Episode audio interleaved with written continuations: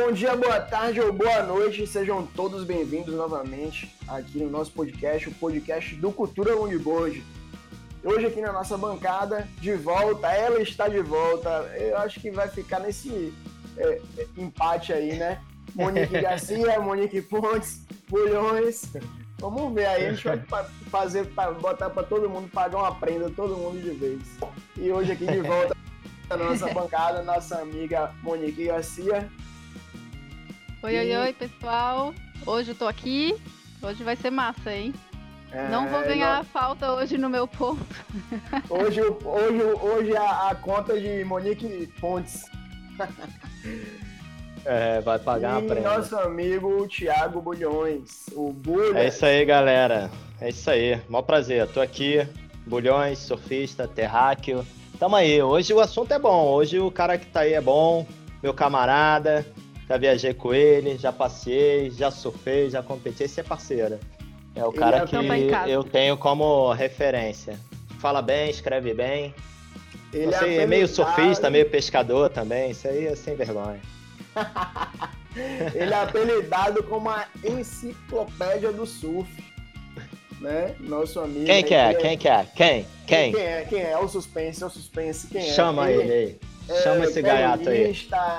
É, criador de evento. É, rapaz, se eu for falar tudo aqui, a gente faz filme, faz filme. Faz filme. Se, se for falar tudo que ele faz aqui, a gente vai fazer um episódio só falando tudo que ele faz. Então, Só falando o currículo da criança aí. É, sem mais delongas, né? Seja bem-vindo aí, meu amigo, nosso amigo, Jaime Viúdes. Boa noite, boa noite, Peterson, Monique, Gulha. Satisfação estar com vocês aí. Fazia, fazia um tempo aí que a gente está para gravar, né? Esse podcast. Isso tudo acontece na hora certa engraçado vocês falarem, né? O cara faz tanta coisa. Ultimamente eu não tenho feito nada, bicho.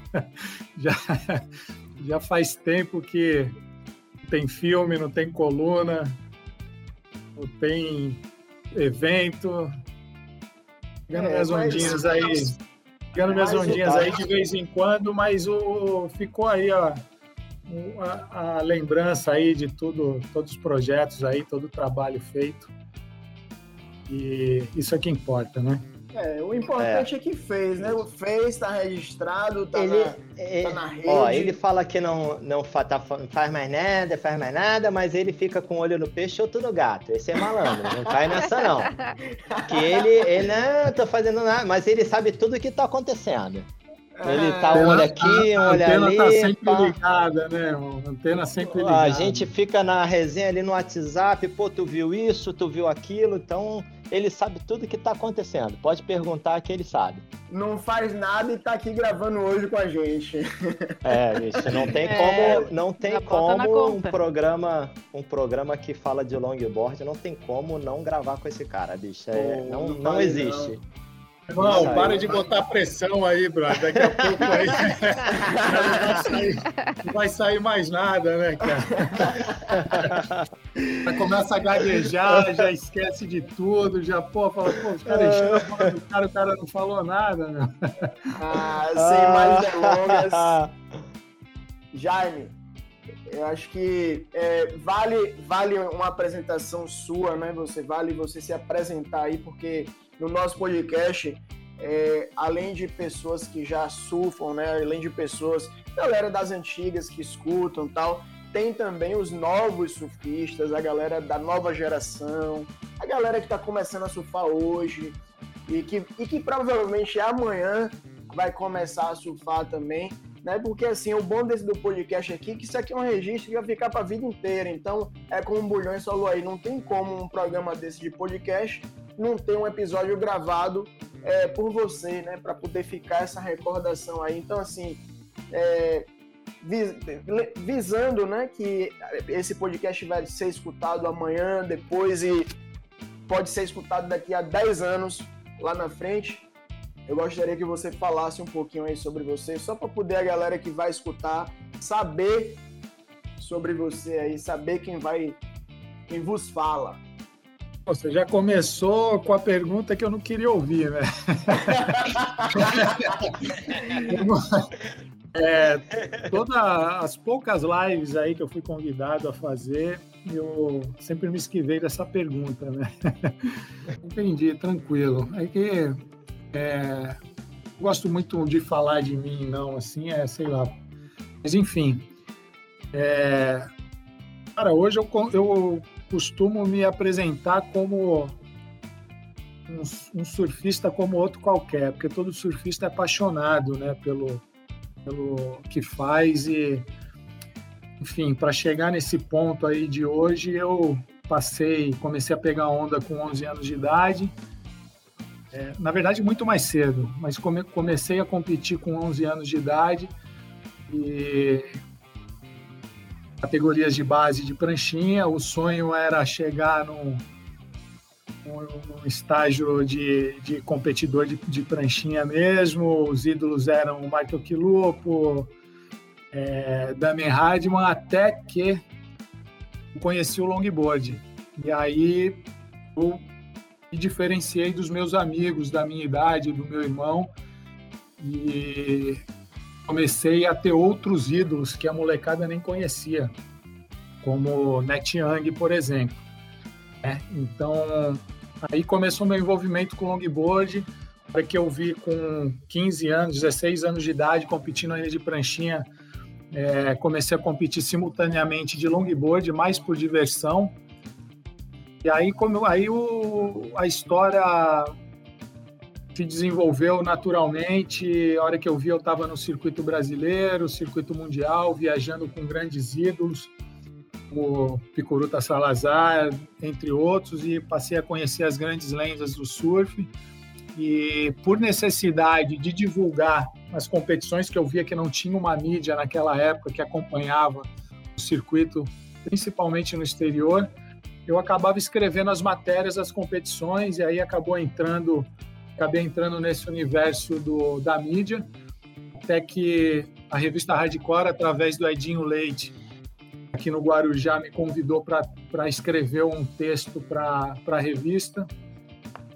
E ele gostou e convidou para eu ser colunista. Foi aí que começou essa história de colunista também. Acabei passando pelo site Câmera Surf, que era referência na época. Depois foi Waves, aí é, passando pela Hardcore, fui para Fluir. E, enfim, acabei mandando matérias para vários lugares também. É, acabei chegando, fazendo muitas pautas para o canal Off também. Trabalhei na produção toda do programa Nove Pés do Phil Hasman e da Chloé. Cara, fiz eventos, encontros de longboard, longboard experience, enfim. Vocês falaram aí alguma coisa aí no começo da apresentação. E Massa. é nada mais do que um resultado de tanto envolvimento, né, cara? Porque eu passei muito tempo é, da minha vida focado, acho que 90% da minha vida focado exclusivamente nesse universo que, que a gente tanto gosta, que inclusive acabou dando nome aí ao podcast de vocês. Né? É, cultura longboard. Pode crer. Pode é, crer. O currículo. Não, o, curri... tu, não, o tu não falou do é filme. Falou ah, do filme? Eu... O. Esqueci o nome. Lisergia clássica. É, Lisergia clássica. E teve o filme também, né, cara? Acabei fazendo um filme. E era uma vontade que eu sempre tinha de fazer um filme aí, depois dos filmes do Rafael Sobral lá, que ele fez no final dos anos 90, ano 2000. É, eu tinha vontade de fazer, mas é, era muito envolvido com competição, né? Eu sempre fui um cara muito competitivo e disputei para valer mesmo circuitos regionais, circuito brasileiro, e eu fiquei, se eu não me engano, 13 anos disputando é, direto o circuito mundial de longboard, viajando bastante, estava sempre viajando para fora também só para pegar onda e para para fazer intercâmbio com, com os gringos, né? Então o filme foi, ele acabou saindo só mesmo depois que eu tirei o pé das, do acelerador das competições. E E aí eu tive a oportunidade de, de realizar esse sonho, essa vontade de fazer um filme. Na verdade, era para ser um filme enxuto, com quatro, com quatro, cinco surfistas. Acabaram entrando 93 surfistas no filme. É, do, do, praticamente, praticamente do mundo inteiro. E era para ser um filme muito, e era para ser um filme muito mais surfado, né, cara, do que falado. No final da história virou um puta de um documentário é. e foi um filme muito mais falado do que surfado. Eu tive que para caber tudo em uma hora e quinze tinha imagens incríveis, assim, de. A gente viajou Peru, Califórnia, Costa Rica, uns mares incríveis. Eu tive que a gente teve que picotar muito as ondas para caber.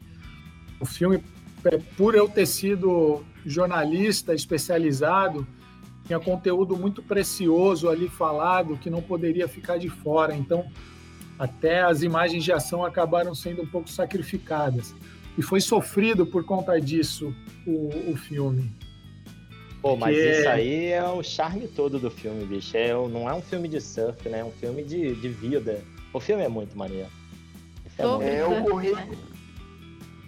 O currículo e... é grande, mas eu vou assumir aqui que o Viudes hoje ele é minha principal referência, porque quem me conhece sabe, eu vou falar aqui. Já vou entregar logo o jogo, Viudes é, tem a minha altura. então, quando é, a gente sempre procura né, o surfista com a mesma altura, só que é, a, eu não tenho nem 2% do surf que, que ele tem, mas é isso aí. É, como ele, ele já escreveu aqui, ó, tô vendo uma matéria aqui que fala a pecinha de cima, né? É. A peça de cima tem uma que eu gosto muito também, é eu sempre sou muito, muito crítico com, com o material que eu produzia, né? Sempre fui muito crítico. Nunca gostava de ler depois de publicado. Tomava muito cuidado antes de, antes de mandar para ser publicado, né? Mas essa particularmente eu gosto, gosto, muito, daquela que fala da teoria da canela seca. Eu, estou falando é isso porque o Peterson, não só o tamanho, mas acho que o biotipo, né? Esparrudo assim e tal. É. Canela mais grossa, né? A gente sempre sofre um pouquinho. Acaba é. botando o cara com a canela seca, ele acaba pisando mais suave na prancha, a prancha não oscila tanto, né? Já os mais parrudos já mais, são, são mais brutos, né? Na pisada, na caminhada. A, a, a hidrodinâmica acaba sofrendo um pouquinho. vamos, vamos ao que interessa, né? Vildes, fique à vontade. O espaço é todo seu. Jogue duro. E vamos começar é... essa história aí. Vamos lá. Eu confesso que eu não me preparei muito aí para esse papo. Eu tava numa semana meio corrida e eu, agora de tarde eu queria fazer isso, mas aí o Terral soprou, já viu, né, cara? Falei, vou, vou, vou, recorrer à memória velha de guerra aqui, vamos ver se, se eu me recordo tudo é, direitinho. É, tranquilo, acho que, acho que dá para fluir. O longboard, longboard no Brasil, ele veio. Primeira coisa, ele veio para ficar, né, cara? Ele, final dos anos dos anos 70, o longboard começou a ressurgir na, na Califórnia, né? O Herbie Fletcher chegou do Havaí Estava morando muito tempo no Havaí, chegou na Califórnia, pô, deu de cara com aquele flat absurdo que flat que assolou a Califórnia ali por muitos meses, até que ele resolveu shapear um longboard para não deixar de pegar onda. E aí começou a virar uma febre, aquilo começou a disseminar de novo na Califórnia. E aí, no, começo dos anos 80, o Fuad Mansur, que faz as parafinas Fox, ele teve na Califórnia, foi dar um rolê lá para os lados de Solana Beach, viu que tinha uma galera pegando onda de longboard. Ele achou legal e chegou no Brasil e trouxe a ideia, até que ele resolveu fazer aqui no Guarujá, na Praia do Pernambuco, os campeonatos só para convidados. Fez três etapas chamava Surfit. E então ele chamou uma galera né, que ele achava que se identificava com o negócio, né, com o Chico Paioli, enfim, galera braba aí. E reuniu a galera, só convidados, botou o nome de todo mundo no pôster do, campeon do campeonato. E ali foi o embrião, né? Eu acredito que meados dos anos 80, se não me falha a memória. É, você falou aí de, de do Herbie Fletcher, né? O Herb, Herbie Fletcher.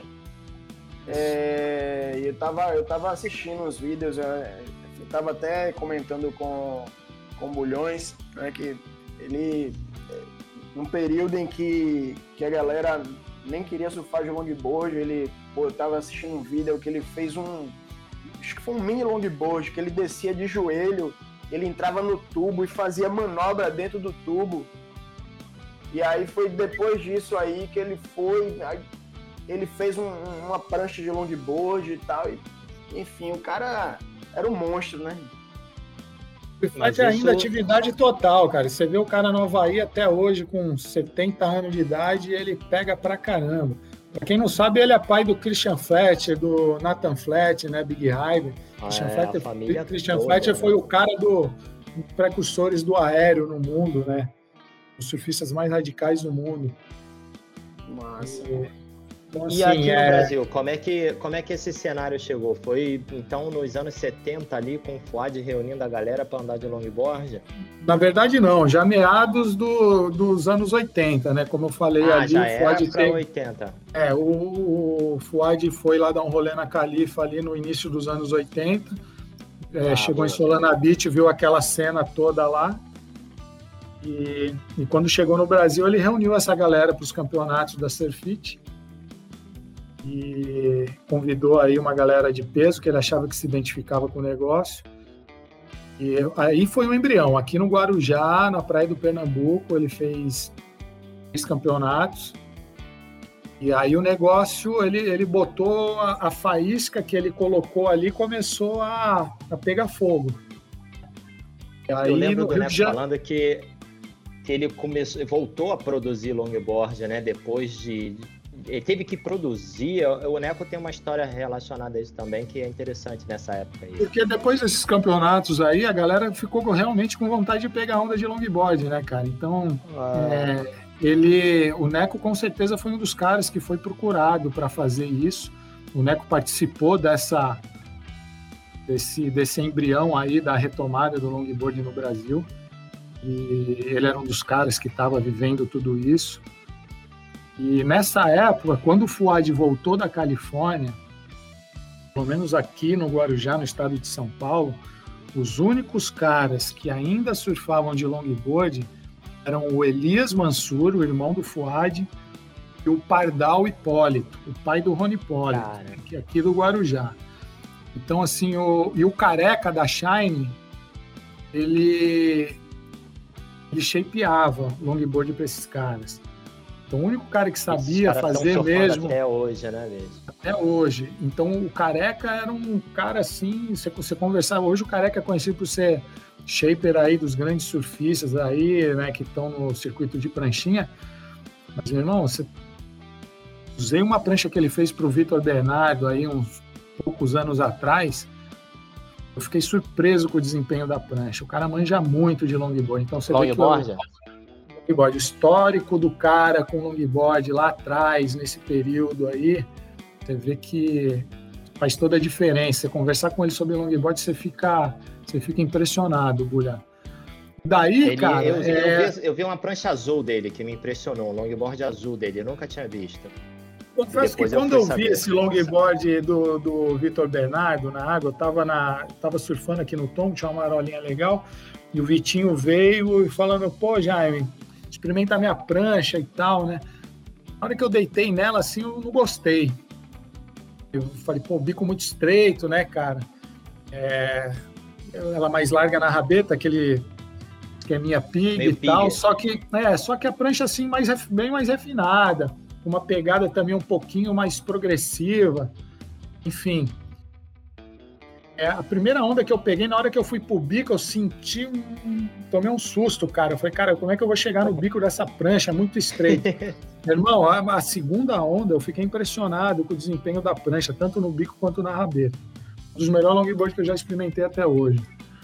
Mas enfim, vamos Aí, voltar lá para. Só para só para deixar registrado, né, que o Vitor Bernardo é, é o atleta profissional aí. tá que corre o QS. Top brasileiro, corre QS. O moleque Isso. é um monstro, né? E, e, é legal deixar registrado que tem longboard no Kiver ele. Tem, cara. É, um moleque é. viajado, você sabe que. Você, pô, você já viajou, você sabe, você for na Califórnia, no Havaí, todo gringo tem um longboard lá naquela garagem deles lá, né? Júnior Faria que... também. É, é, isso que eu gosto. Esses caras têm total respeito, bicho. Os caras são extremamente é, versáteis, né? Os caras parecem que nasceram em cima de um longboard. Você vê esses atletas profissionais, né? Os caras são, são gêmeos, bicho. Agora, é, aí voltando lá a, a, ao início, né? Como é que, que se deu assim é, é, esse, a coisa do estilo, né? Porque o, o longboard ele começou com aquela, aquela coisa do, do né? Que é, é, os, os mais antigos usavam e tal. E às vezes eu acho que com a quilha só, por, por incrível que pareça, com, com monoquilha, né? Não sei se, se a galera já chegou aqui com, com o longboard triquilha e tal. É, é, você chega a, a, lembrar de alguma coisa disso? Então, você, vamos, vamos pegar o, o Mudinho como exemplo, né? O Carlos Mudinho. É um cara que passou por, por essa transição toda. Era veio da madeirite, aí longboard, aí passou pela é, shortboard revolution, né, quando as pranchas diminuíram de tamanho, e, e, pegou a retomada do longboard de novo. Então o Mudinho é uma boa referência para você ver esse negócio do estilo. É, o, o, cara é referência de estilo clássico no Brasil, né? Então assim, isso vem da onde? Não veio da retomada. Porque na retomada a galera estava é, usando, na verdade não tinha nem bloco é, para fazer prancha de, com mais de nove pés. Entendeu? Então os caras tinham, usavam ali oito pés, oito alguma coisa, as pranchas tinham muita curva, parecia uma banana, entendeu? eram mais estreitas, porque também não tinha largura suficiente. Então, a, re, a retomada do longboard no Brasil, nos anos 80, ela veio com esse, com esse defeitinho, tá? podemos chamar assim. As pranchas, as pranchas mais... também mais adequadas à realidade das nossas ondas aqui. Né? Deixa eu te e perguntar, o, é, estilo... nessa época. Vai, vai, vai, Monique. E o estilo de surf é, também era diferente de lá fora? Porque. Estava mais progressivo, é... ficava uma coisa meio misturada? Então, o... quando o Hubby Fletcher começou com a brincadeira lá na Califórnia, com certeza ele já fez um longboard mais moderno, né? É, até porque ele veio do Havaí, era um cara que pegava ondas grandes no Havaí. Então, com certeza, ali no, no final dos anos 70, quando ele começou a, a, resgatar o longboard, ele já fez uma prancha muito mais progressiva, podemos dizer assim, ainda que não como as progressivas de hoje. Mas ele, se não na primeira, mas nas seguintes, ele com certeza ele já colocou ali as quilhas laterais, já colocou mais curva, já fez uma virada de borda um pouquinho mais arrojada. Né? Então, é, a e partir ele emplacou, da. Ele emplacou um estilo, né? Cara, ele foi. Esse, ele foi o, o para muitos, para os puristas, ele foi o vilão, brother. Entendeu? Ele é... colocou o longboard progressivo no mundo, bicho. Ele, deixa eu te perguntar, a, a, aquela, aquela retomada que os caras viram que o longboard não não estava morto, foi aquela foto dele surfando no Hawaii que saiu na capa da Surfers, não foi isso?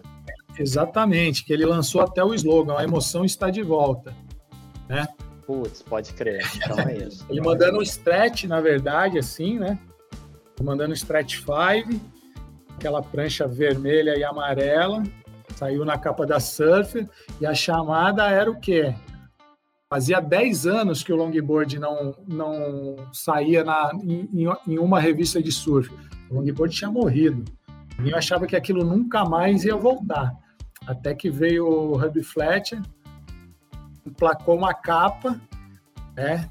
E a chamada A Emoção Está de Volta, e aquilo explodiu, aquilo fervilhou.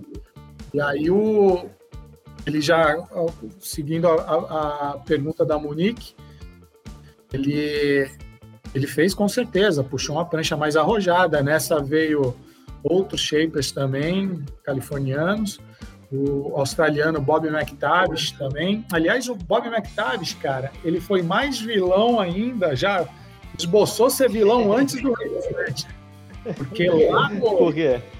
ainda em, em 66 ainda, antes da Shortboard Revolution, ele, ele shapeou a Magic Sun, que foi a emblemática prancha do Net Young. E foi a prancha que marcou, que foi o embrião da Shortboard Revolution, porque todo mundo ainda usava longboards 10 pés, 12 pés, aqueles puta toco, e o... me fugiu o nome dele, tá falando dele Net. agora. Não o Net Young, pô, o Bob McTavish. O Bob McTavish. McTavish fez, esse, fez a Magic Sun para o Net Young correr o Mundial de 66 em San Diego. O que, que ele fez? Uma 9.4, uma prancha menor, uma pegadinha um pouquinho mais progressiva para ser uma prancha para trabalhar um pouquinho com um pouquinho mais de, de progressividade, para ser uma prancha um pouquinho mais arrojada. Enquanto todo mundo navegava só na linha horizontal, a referência principal naquela época era o Dave Riva é, tido como o melhor nose rider do mundo, o Net Young já vinha fazendo um trabalho de curva, puxando para dentro, subindo, atacando o lip, ainda que não podemos falar que dava batidas e tal, enfim, mas ele já subia, fazia o esboço do basilip. E ele foi campeão mundial, porque ele chocou o mundo com aquela abordagem. Então o Bob McTavish, ele foi o um, antes da Shortboard Revolution, foi um dos caras que começou a buscar progressividade no surf. É, e a partir daí veio a Shortboard Revolution, que foi esse intervalo, até vir o Herbie Fletcher com essa situação toda aí que acabou culminando no, na, na retomada do longboard no mundo, até a chegada no Brasil, como eu comentei anteriormente. Massa, então pode-se considerar o Herbie Fletcher o, o pai do longboard? Na verdade, o pai do, o pai do longboard progressivo, ele e o Bob McTavish, porque o, o, o Bob, na época da retomada do longboard, ele voltou a fazer longboard também, e ele foi um dos caras também que começou a produzir pranchas mais arrojadas, mais progressivas também, junto com o Herbie Fletcher, são as duas maiores referências. É, no período da retomada do longboard nos final dos anos 70, 78, 79, 80. Esses caras começaram... Deixa eu, deixa eu Legal trazer você aqui então pro... essa história. Rapidinho, Bulhas. Legal você contar essa história, Vildes. É, eu lembro que eu te conheci aqui em Salvador no Mundial do Pena. Pena Longboard aqui, o, o Classic, né? Aqui em Jaguaribe. E você contando essa história aí do, do Herb, é, me, me veio à memória aqui de mencionar né, esse, esse, esse fato, porque já que é, a gente está tá, tá, colocando a história do longboard, é, eu acho que vale a pena mencionar isso, porque assim é, nesse período aí que eu, que eu te conheci, foi o último evento de, de expressão que a gente teve aqui em Salvador. Foi o Pena Mundial Longboard Classic, né, na Praia de Jaguaribe, que foi no ano de 2009, se não me engano, não me falha a memória. E depois disso, o longboard se apagou totalmente daqui de Salvador, né? E aí foi em 2019, 10 anos depois, que é, é, né, eu já vinha já fazendo uns subtreinos por aqui e tal, e aí foi quando eu consegui, né, a gente já não tinha mais revista Fluir, não tinha é, como fazer nada disso, mas foi quando eu, eu trouxe o Noise Rider Festival, eu trouxe né, um, um, um estilo de, de, de, evento, né, um festival que é, para poder a gente reacender a cultura do longboard aqui, reacender o longboard na Bahia e conseguir colocar o, o né, a capa do evento no canal off. Né? Então, assim, foi o ressurgimento aí depois. É, só fazendo um comparativo, lógico que eu estou muito longe do Heavy Flash, mas só fazendo um comparativo, aí você falou isso, aí me veio a memória e a vontade de contar, né? Porque é, eu, eu sou muito feliz em ter feito parte disso aqui, principalmente do longboard na Bahia, né? Porque foi muito bacana e depois disso, de fato, o longboard acendeu e hoje você chega aqui em Salvador, as praias de Salvador, 90% é longboard. Oh, cara. É, o, cara, o longboard tem essa magia aí, né? Todo mundo sabe. É, basta jogar uma, uma fagulha ali que o negócio incendeia mesmo. E legal, infelizmente eu não pude estar no teu evento aí, mas espero que na próxima edição eu consiga participar aí com vocês. Deixa eu voltar, deixa eu voltar no tempo aqui para a gente não perder o foco da história. Também quero. Naquela Também parte, quero. naquela parte que a gente estava falando do cenário nacional, depois que você falou do evento do FUAD e tal, da retomada, a minha dúvida é, em qual momento você acha que o, o longboard que os caras usavam aqui, que eu tenho certeza que Fuad, Fadi, Elias, esses caras andavam de single fin, é, parecido com o que tinha lá fora, mas com dificuldade de construir aqui, provavelmente com pranchas importadas. Em qual momento você acha que começou a, a, a ter o longboard progressivo como a gente conhece nos anos 90? mesmo, Bulha. Foi aí mesmo no, na retomada do, do, nessa brincadeira que o Fuad fez, porque, como eu te Os falei. Os caras já estavam de triquilha ali? Já tava, porque, pô, a maioria ah, não tinha nem prancha, cara. Os caras, muitos que participaram do, que foram convidados para o evento, não tinham nem prancha, porque era uma coisa muito nova que estava ressurgindo, né? Então, muita, muita gente surfou com prancha emprestada. E não tinha muita referência, né? O mundo não era, não era globalizado como é hoje, não tinha Instagram, né, bicho? Então, é, cara, não tinha bloco, irmão, não cabia. As placas que eram fabricadas aqui no Brasil não cabiam longboard. Então, ali, até pelas características das nossas ondas e, pela, e, e por ter sido muito colado ali na, na Shotboard Revolution, esse movimento que foi forte pra caramba, Pô, tava todo mundo surfando com pressão, buscando radicalidade. E aí você pega a situação de não ter a prancha apropriada, né? Que as pranchas têm que ser mais estreitas, com mais curva, menores, uma onda buraco e fecha rápido, que, são, que é a característica da maioria das ondas do, do Brasil. É, deu, só podia dar nisso, só podia dar um surf mais de rabeta mesmo, uma expressão, tudo. Até que, lógico, começaram a ter eventos mais importantes, como é, a Copa Coca-Cola, que o Rico fez, que foi logo na sequência ali do Fuad, e depois veio o, o, circuito, aí veio a fundação da Brasp, né, em, no, 1987, e aí o, o Brasil passou a ter um circuito de pranchinha e junto entrou o longboard, né? E, é. Então, assim, a galera que competia de pranchinha, que estava no circuito de pranchinha da Brasco, estava correndo junto no longboard também, cara. Caras como Ricardo Bocão, é... irmão, todos os caras que eram referências os ali. competiam as não... duas categorias, né? Competiam, as, as duas categorias que não tem, eu digo assim, que não tem relação com, com o longboard hoje, né? Mas uhum. os caras competiam porque veio forte também. Então você imagina competindo junto o, o, primeiro ano do circuito profissional de pranchinha no Brasil com cinco etapas e junto o longboard no negócio, os mesmos surfistas da pranchinha competiam no pranchão. Não tinha como a gente não descambar para um lado mais radical, para um lado mais progressivo.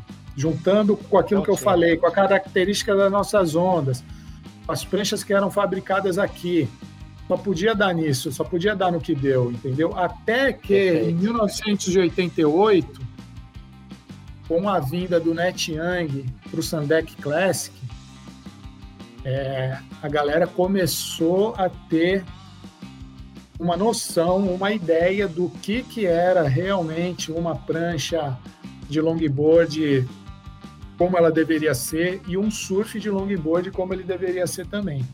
Né? Porque o Por falar nisso, aqui... você tem uma cópia né, dessa prancha aí, né?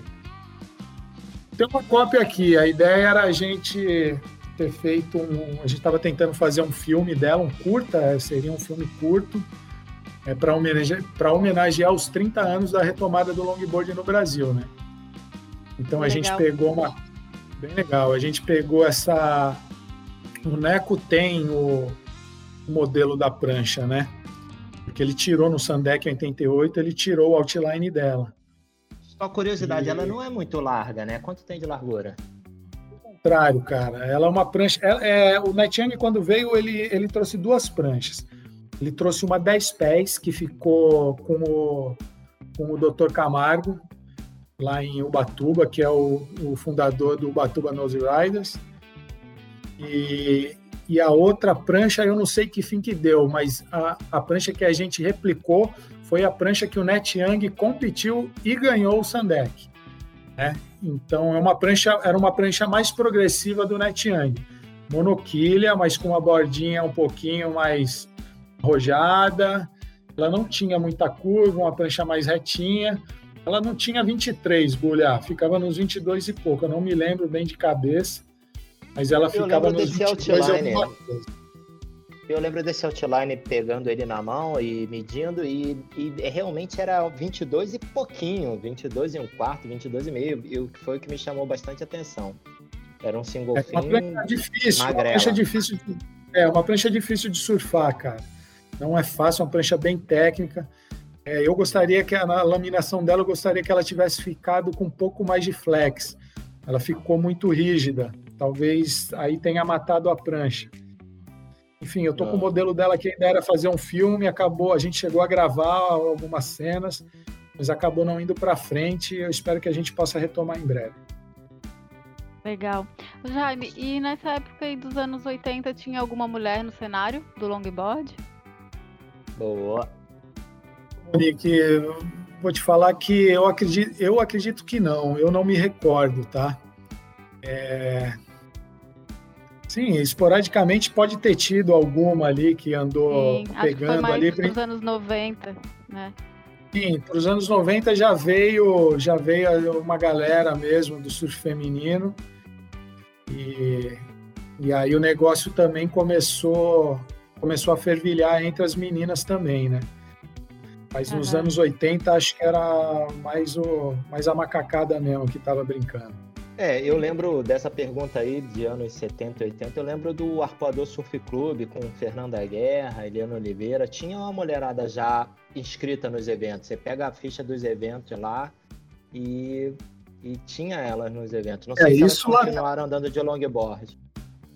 É, eu sei que na, na, no período da retomada, assim, eu não tenho relato nenhum, tudo que eu andei é, que eu pesquisei na época do, do, jornalismo, na época do licergia também, eu não me lembro de ter, de ter relato disso, não. Boa. Boa, manda aí, Pet.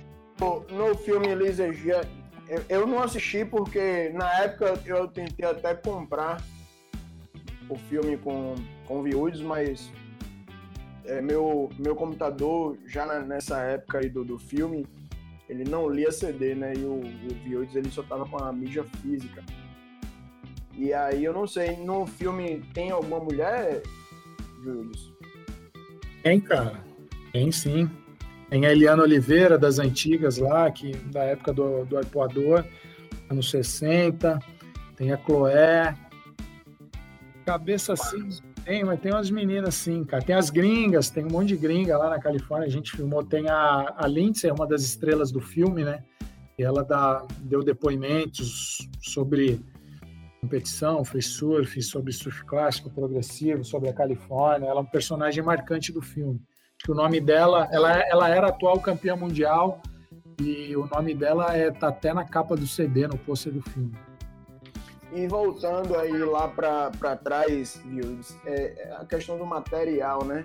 Material de, de é, laminação, bloco, é, o que foi que, que lá atrás, né? É, veio é, a, toda a mudança, né? Do, do longboard, a evolução.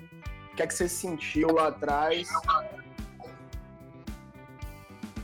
Então, no, isso na, no período da retomada, você está perguntando. Isso, isso, isso. Então, aí foi quando. Aí é legal que a gente puxa aquele gancho de onde eu parei. O, com a vinda do NetYang, começou a ter um parâmetro mais exato né, do que, que realmente era uma prancha de longboard e, e também o surf de longboard. Uma coisa está intimamente ligada à outra.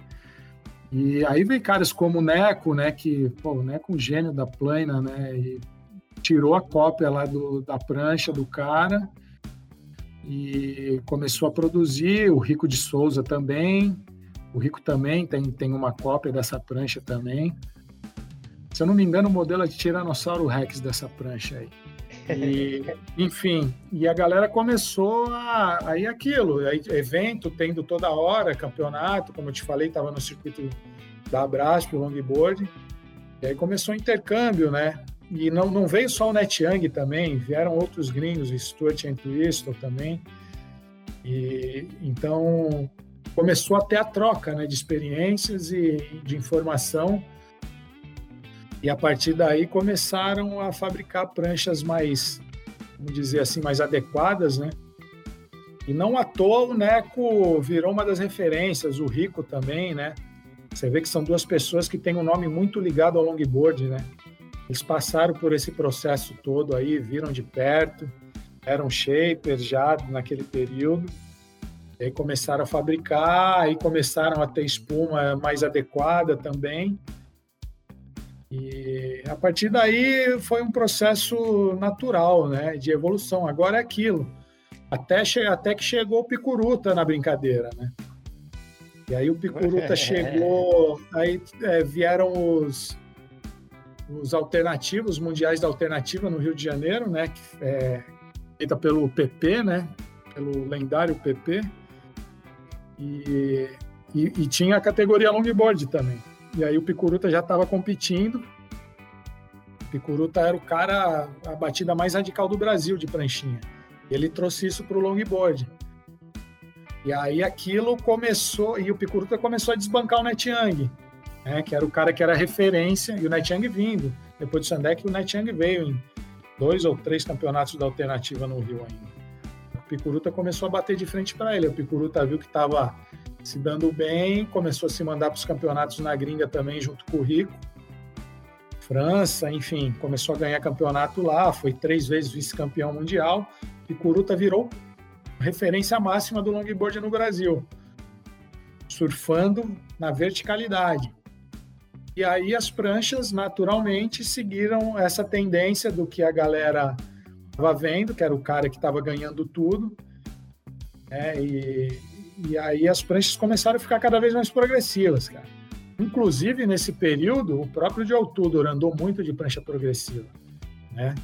Se você pegar o documentário do, do Joe Tudor lá, ele tem, tem ele, criança, usando prancha com três quilhas, dando batida, enfim, claro, a classe. Todos, todos esses caras, tem, tem uma, a galera mais nova que chegou no esporte agora, esses caras não sabem essa parte da história, né, Jaime? O CJ Nelson era conhecido pelos aéreos de longboard, né? Cara... Nelson, acho que é o, o CJ Nelson acho que é o cara mais versátil do mundo, assim, cara. Ele, naquela época, ele surfava com o tocão, com o log de verdade, mas era log mesmo, né? Não era uma prancha monoquilha com linhas tradicionais, toco mesmo, prancha pesada, toda arrebentada, quilha 12. E o cara andava no clássico, no sapatinho mesmo, bonito. E também ele andava muito com longboard progressivo, triquilha, com bastante curva, com borda fininha, é, estabilizadorzinho, lateral mandando aéreo, mandando layback, cutback roundhouse, é, Incrível. E não só ele, eu vi Kevin Connelly. Tem uma prancha do Kevin Connelly. Pô, Kevin o, Connelly. O Laplan, o Laplan, lá no Rio de Janeiro, na Macumba. O Laplan tem uma prancha do, do, do Kevin, na casa dele. Triquilha. Então, Kevin Connelly, assim, o Kevin Connelly saiu de cena um tempo. Oh. Mas para a molecada que chegou agora, que não sabe quem é, o Kevin Connelly era o cara que batia de frente com o Joe Tudo né? E que eu já vi em Portugal botando de altura na combinação. Dando baile no de altura do... na final em Portugal. Outro, outro cara que era ruim também, que de, de carne de pescoço mesmo, era o Colin McPhillips, né? Caramba, McPhillips é um... progressivo de natureza, assim, né, cara? Você vê que é um cara difícil, que era. Era difícil, bicho, ganhar daquele cara. É, é, parece aqueles caras, parecia Android, né? fabricado, uhum. né, brother? Aquele parecia robô. É, 300 cutbacks, um mais bonito do que o outro, floater, e batida. Cada para tudo quanto é lado, o longboard devia ter 2 kg aqueles longboard dele. Você vê, né, cara? Você vê como a relação como é íntima, né? Ele é pupilo do, do Bill Stewart, né? O Bill, o Bill ele é referência ah. da, da, das pranchas progressivas. Você, você já foi na, Provavelmente já fui na loja dele lá em São Clemente, na fábrica dele. Foi contigo, né? Junto, né? E tu ah. sabe dizer quando começou, então, o, o clássico aqui? As pranchas maiores, a chegar material para prancha mais clássica. Boa. Voltar para essa linha do tempo aí, Jaime. Como é que, como é que a então, gente aí... foi migrando para o single fin? Bom, aí beleza, aí passou esse processo todo aí que a gente estava conversando, né? Veio a geração do Picuruta, tudo. Aí quando foi é, final dos anos 90, início do, dos anos 2000, o negócio tava radical demais, assim, né, cara? Então eu, eu lembro, assim, de estar tá em alguns campeonatos de ondas longas, por exemplo, no Peru, ondas de dois metros, mares até maiores, assim, que cabia 300 manobras e mais uns 50 nose ridings e ninguém fazia bico e tirava 9,5. Não precisava mais fazer bico, né? Então, assim, começou, não só no Brasil, mas no mundo, acho que começaram a perceber que a, a coisa estava perdendo sentido, né? E aí, e o Joe Tudor sempre bateu muito nessa tecla né, de, de que o negócio tinha descambado para um lado que não estava fazendo sentido, muito, muito criticado pela galera que ainda estava no circuito, mas de uma certa forma ele tinha razão, até que ele começou a fazer os campeonatos dele, né? O duct tape, e você vê que começou a dar mais ibope do que os próprios campeonatos da ASP na época, né? Até antes da WSL. E, e aí, quando veio a WSL, é, trocou a SP pela WSL, eles tentaram, a WSL quis colocar o longboard é, com critérios clássicos mesmo, tradicionais. Só que os competidores bateram pé, né?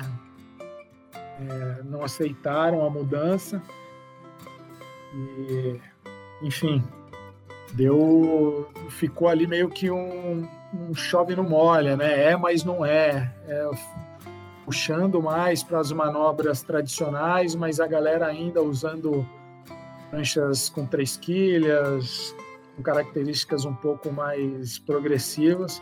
Consequentemente, o surf não era o, o surf que os loggers gostam de ver, né? Até que de tanto bater nessa tecla aí, o, a WSL bateu o pé de uma vez por todas. Acho que foi preparando o terreno, né, no período aí. E ano passado cravou mesmo para fazer o critério clássico, obrigatório usar os logs, né, aquele critério todo baseado no surf do Joe Tudor. Né, o critério de julgamento, de julgamento hoje da WSL é baseado no surf do Joe Tudor. E que ano que foi isso, mais ou menos? ano passado. Ano ah, tá. passado. Tá. Que... Achei que tinha sido mais. As mudanças Gravou começaram mesmo. a partir de 2013, né? Que eu tava conversando eu... com o Rabelé e tal, esses caras já começaram a empurrar isso aí pro. Empurrar, Bulha, mas é como eu falei ali no é, começo. É, não, é. Da, da mas resposta. não colou. Não pegou. Não colou, exatamente. É, então, assim. Colou. É, para bom entendedor, uma cena basta. é, né? isso aí. Para bom entendedor, uma cena basta. Eu acreditei que ia ser, mas quando eu vi, percebi que não era. Né? Claro, estava muito mais tendencioso para as manobras tradicionais. Mas tanto é. no Mundial quanto aqui no Brasil, eu só fui ver mesmo no Mundial no ano passado. Tá? É. Agora sim, eu, é, eu agora o que, que foi legal porque foi uma transição, porque eu vi uma galera que melhorou. Eu achei, eu, eu, é difícil falar que melhorou assim, porque todos são excelentes surfistas, mas o meu gosto encheu muito mais meus olhos ver a galera surfando, buscando a linha horizontal muito mais, ainda que botando uma borda na água, cravando uma borda na água para dar um cutback bem redondo e bater na espuma lá, dando uma batida aqui, outra ali, mas muito mais focado nas manobras de bico. É, os caras começaram a usar muito mais o Nitane, começaram a, a caprichar muito mais no hang ten, né? porque o hang ten antes era, naquele período que eu te falei da, da alta progressividade, o hang ten era um complemento quando na verdade o hang ten tem que ser tudo, né? E aí eu vi o Phil quando ganhou o segundo título mundial dele, ele deu um show, irmão. Impressionante como ele se reinventou e como é, como agregou valor no surf dele aquilo, né? E entre os né, caras né, que a gente que a gente assiste. Entre outros caras, o, é, falando de brasileiros, o Paul Diguinho, Rodrigues Faia, começou a mandar aqueles cutback. Saquarema, né? altamente progressiva, né, cara? Mas o que, que ele ah. começou a fazer? A essência dele ele não jogou fora, ele começou a mandar o Nitane, aquele joelhinho dobrado, só que com borda na água. Ou seja, é. ele, porra, ele melhorou a manobra. No meu entendimento, ele melhorou a manobra pra caramba. Aquele Steven Zoyer também, que acabou sendo campeão mundial uns anos atrás. Aí, Sim, também. o sul-africano. Esse moleque, esse moleque para mim, nesse período que ainda não tinha cravado o clássico mesmo, esse moleque sul-africano foi o cara que melhor conseguiu fundir os dois estilos. Perfeito. Ele, surf, ele surfava com uma surfava com uma polidez, com uma fluidez, uma velocidade, uma beleza plástica, leveza absurdo, cara, absurdo. O estilo, né, Perfeito. cara? Então, assim, ele uniu perfeitamente. Só que o que eu vi de qual foi o campeonato que o Joe Tudor ganhou? Não foi ano passado em Nusa Reds? Ou foi esse ano ainda? Foi, foi da WSL, né? Ele ganhou uma etapa da WSL. É, foi esse aí, cara. Teve o, aquele que o Diguinho ganhou em Taiwan, que tinha altas ondas, né? Ele deu um espetáculo, foi... Pô, não sei se você lembra desse campeonato. Ele deu um show também lembro, nesse campeonato. Lembro. Só que as ondas estavam, cara, o mar tava casca grossa, beleza, abrindo aquela esquerdona linda. Só que, cara, é, aquela onda lá não tava fácil de ser surfada. Então, assim, você vê o Diguinho, despachou um monte de nego do, do, do surf clássico ali, inclusive Just Quinton e esses caras perderam antes, né? São referências do, do universo dos loggers. Então, o, a, o do ano, o, a, desde o ano passado, a partir do ano passado, sim, que eu vi que cravou no surf clássico os critérios de julgamento, foi somente no ano passado. O, o que o é, Maurão falou, do, tipo, comentou com você lá de 2012, 2013, a WSL tentou implementar, mas não foi de uma hora para outra. Levou aí uns bons anos, cinco anos, seis anos, para a coisa realmente gravar, né? Que a WSL resolveu gravar tanto que o Devon chamaram o Devon Howard para ser diretor de prova, o manager do, do longboard na WSL. E, e aí o Devon Howard conseguiu convencer o Joe Tudo. E eu até imagino o Chaveco, né? Falando, irmão, vem que, vem que o critério de julgamento vai ser baseado no teu surf. Ou seja, não tem como o cara não ganhar, né, irmão? Eu tô vendo aqui, ele ganhou em fevereiro do ano passado, ele ganhou a etapa da Austrália de Nusa. O Joel Tuda ganhou. Ele e o Kevin na final. E, e, cara, você tava falando aí, eu tô pensando aqui, você acha que todo esse cenário do longboard competitivo ter alterado esse, essa proposta de sair de um surf vertical para um surf mais oriental, horizontal, você acha que isso é, refletiu no surfista amador de alguma forma? Então, cara, aí é uma coisa que, que eu ia falar.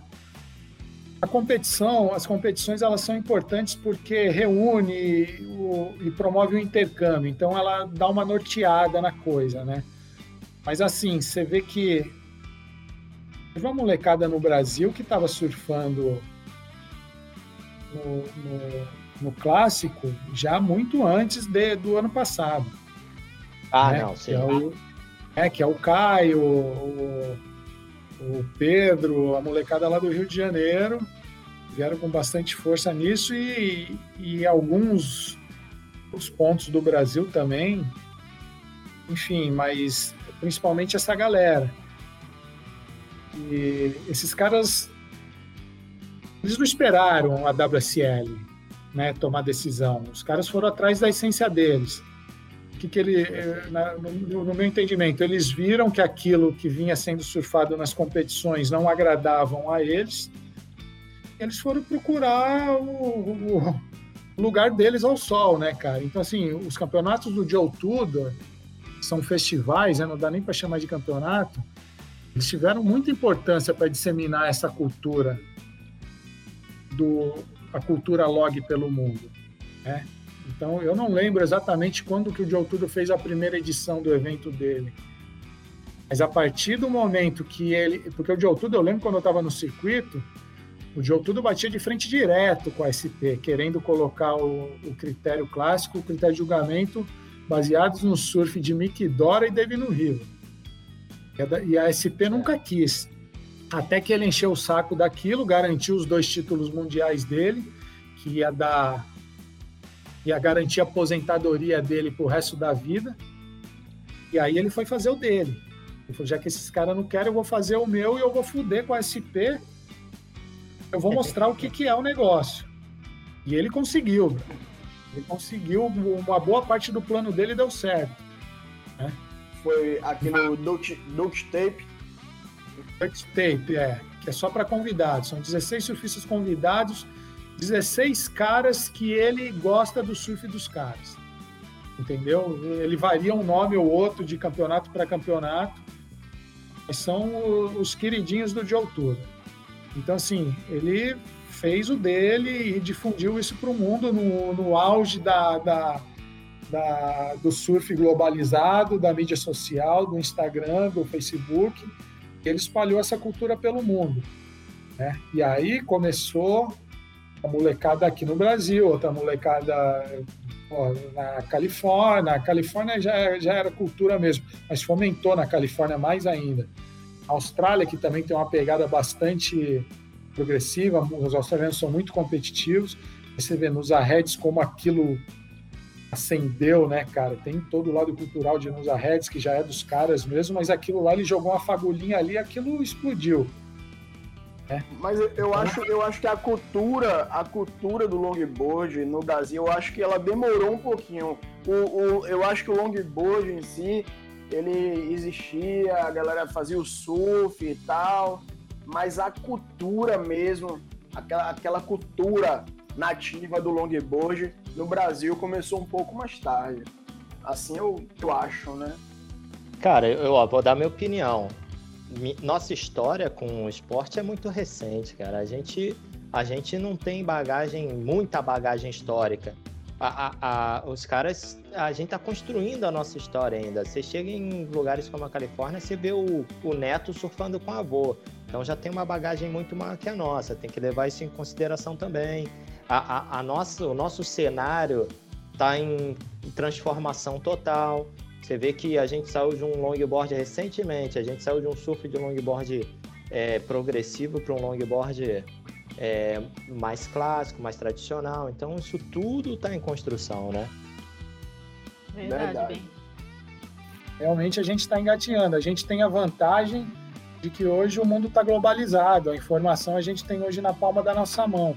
A gente consegue ver o que o surf, o melhor surf do mundo, seja de pranchinha, de longboard, o que for, é, num, num, toque na tela, na tela do celular. Né? Então a gente tem que tem que respeitar mesmo a história dos gringos aí, porque os caras têm, têm no lado cultural, eles estão bem na frente da gente. Embora a gente tenha muita qualidade técnica, mas tem esse aspecto cultural todo aí que os caras estão na frente. Eu queria fazer Ô, uma Jaime. pergunta meio aleatória. é, porque no, ali pelos anos 90 saiu aquele filme Endless Summer, né? O 2. E aí a gente. No filme tem um longboard, né? Bem clássico. Viu alguma coisa acontecer nessa época aqui no Brasil? Eu assisti esse filme no cinema, assim. Eu tenho essa carinha assim de estagiária, mas eu assisti o Endless Summer 2 no cinema. e foi muito legal. Não, cara, eu, nessa época, é, eu lembro que era aquele período que eu comentei ali no, no, na minha apresentação que eu estava fazendo. Eu, eu competia de pranchinha e, os, e tinha um longboard em casa, porque eu sempre gostei de brincar e eu, eu participava de alguns campeonatos de longboard por brincadeira. Quando veio o filme, assim, eu achei do caramba. É, eu falei, pô, é... era o Wingnut, né? Que, que estrelava Isso. o personagem lá. Então, Isso, é. É, eu achei do caramba e, e, realmente deu uma acendida. Tinha uns amigos meus também que surfavam de longboard e aquilo deu uma mexida mesmo. É como o Bulhões falou, né? A gente no Brasil, principalmente naquela época, é, no embrião da internet, né? Não tinha muita informação para fazer o negócio explodir de vez, né? Então era ali um, uma sementinha aqui, outra sementinha lá do outro lado então não deu o efeito que de repente daria com um surf globalizado, né? É, não, mas tem, uma, tem um detalhe também que a gente está esquecendo que é o principal, né? Você defender o surf horizontal morando em Suames, em Senita, Malibu é uma coisa, né? Você defender surf horizontal morando em na, num, num Porto de Galinhas, num, numa Barra da Tijuca, com que meio metro gente, já é. A gente é, é produto é. do meio que a gente vive, né, cara? Você vê, tem, é, tem logger em Saquarema?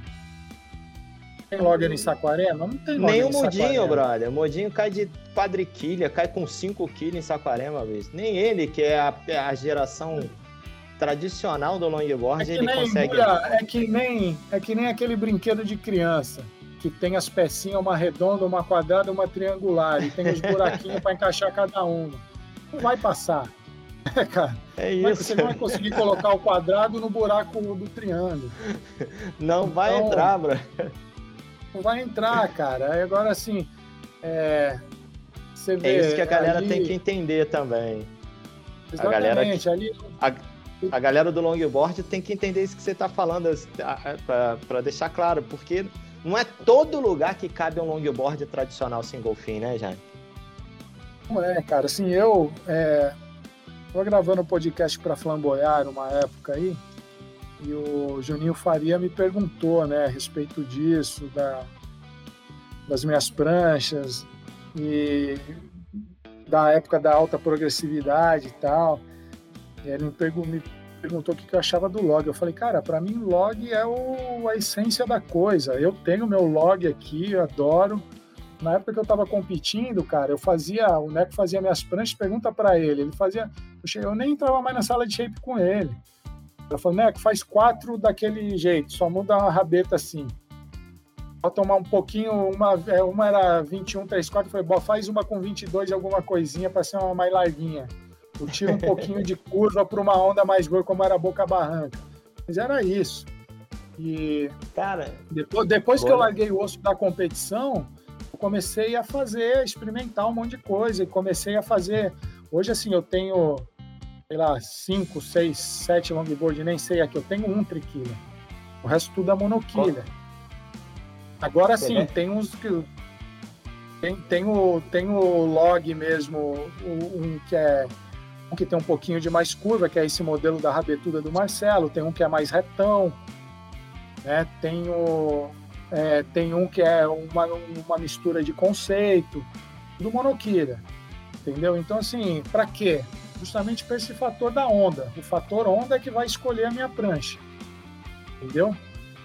Então, é, não adianta você querer brigar ali com né, com, com o mar, é, insistir numa situação, tudo bem, não que você seja, que você não possa ir log num mar buraco, num mar cavado, ou você ir num, com uma prancha progressiva numa marolinha de meio metro gorda.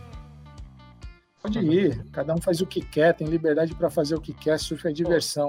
Mas ali, para potencializar a tua diversão, né, você tem que ter opções de prancha para determinado Vou... tipo de mar.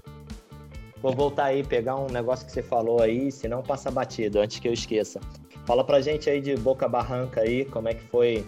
Que eu sei que há muitos anos atrás você já deu trabalho no evento de pé no bico lá, do veinho. Conta pra gente aí que muita gente não sabe, não conhece o pico e provavelmente nunca ouviu falar, né?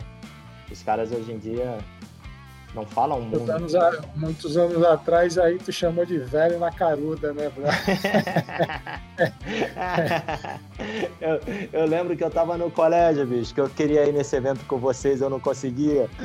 Eu falei, não, não tem dinheiro para ir. Pra... Eu, eu já estava fazendo doutorado em Harvard. Conta pra gente aí, pra galera lembrar desse evento, que tem pouca divulgação esse evento. E era um, um evento que reunia os caras muito pesados, bicho para andar no na verdade foram Na verdade foram dois, né, cara? Esse, esse aí que você que você está falando teve mais repercussão porque valeu como valeu para a etapa do mundial. Não Exato. a categoria nose ride, né? Não, mas era dentro do Rabbit Kekai. O Rabbit Kekai é um havaiano, um beat boy havaiano das antigas que dá nome ao dava nome ao campeonato que acontecia todo ano na Costa Rica em algum, acho que por dois, três ou quatro anos, ele valeu pontos para o circuito mundial, mas aconteceram ali mais de 15 edições do Rapids QK e muitas vezes era só um festival. Eu acabei indo em muitos. Algumas vezes ia, tinha mais dois ou três brasileiros lá só competindo, porque não valia como não valia pontos para o circuito mundial, a galera não investia para ir. Mas eu fui no, em 2005, foi antes desse que você estava se referindo, ia ter o campeonato Raps Kekai mesmo, e eu cheguei lá, para minha surpresa, tava o Gai Takayama, que é sobrinho do dono Takayama, apresentando uhum. um circuito paralelo que ia acontecer junto com o campeonato, junto com o Raps Kekai. E aí eu fui na, na apresentação lá um dia de, de noite lá no hotel, antes do campeonato começar. E era um campeonato só de nose riding, é, é no cronômetro. Os caras mediam a área de bico da tua prancha, botavam silver tape e aí eles ficavam em cima do palanque com binóculo, abriam contagem quando você passava o pé de trás da faixa, eles colocavam na tua prancha, eles abriam contagem.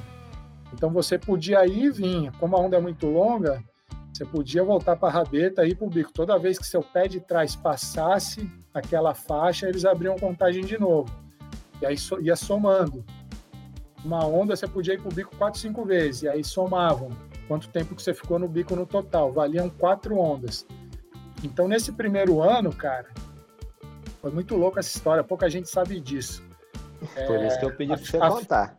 É, a, a, esse, foi, esse, que você está se referindo foi em 2006. Em 2005, ah. a final foi eu, a final foi eu, Taylor Jensen, um francês que andava muito no bico, eu esqueci o nome dele e o, o, o, e o Matthew Moore, o sul-africano. Sul-africano, é. chato pra caralho também. Chato pra caramba. E aí, uhum. irmão, e eu, eu sempre passei muito tempo ali em Boca Barranca, tenho muito amigo lá. Eu ia para os campeonatos, acabava ficando um mês largado lá. Então conheço muito bem aquela onda. E aí, cara, no começo da bateria meio que deu uma parada no mar. Assim, o mar tava bom, cara, um metro de onda, só que o mar deu uma parada assim tinha um amigo meu sentado no canal local lá, o Fred Kruger, que é um dos locais lá. e aí ele começou a me posicionar e ele falou, cara, e ele me colocou em duas ondas. foram as duas únicas ondas que entraram nos primeiros, é, nos primeiros 10 minutos de bateria. Eu digo as duas únicas ondas boas mesmo, assim, o resto só veio onda meio pororoca, assim, que espumava na frente. E aí, cara, aconteceu uma pilantragem do. do... Ou seja, irmão, eu tinha, fe... eu tinha feito. Tava com sobras para ganhar o campeonato. O tempo que eu passei no bico naquelas duas ondas que eu peguei. Eu falei, pô, vou ganhar esse campeonato, cara. Aí dali a pouco eu olho pro lado e vejo o pai do Matthew Moore, cara, entrando na água pelo canal e falando, pô, galera, então nós vamos recomeçar a bateria. Porque, porque pô, aí eu falei, pô, mas por quê? Ele falou, ah, porque não entrou onda boa na bateria, tu acredita? Por que não entrou boa na bateria? Eu falei, pô, lógico que entrou onda boa. Eu peguei as duas boas que entrou, né?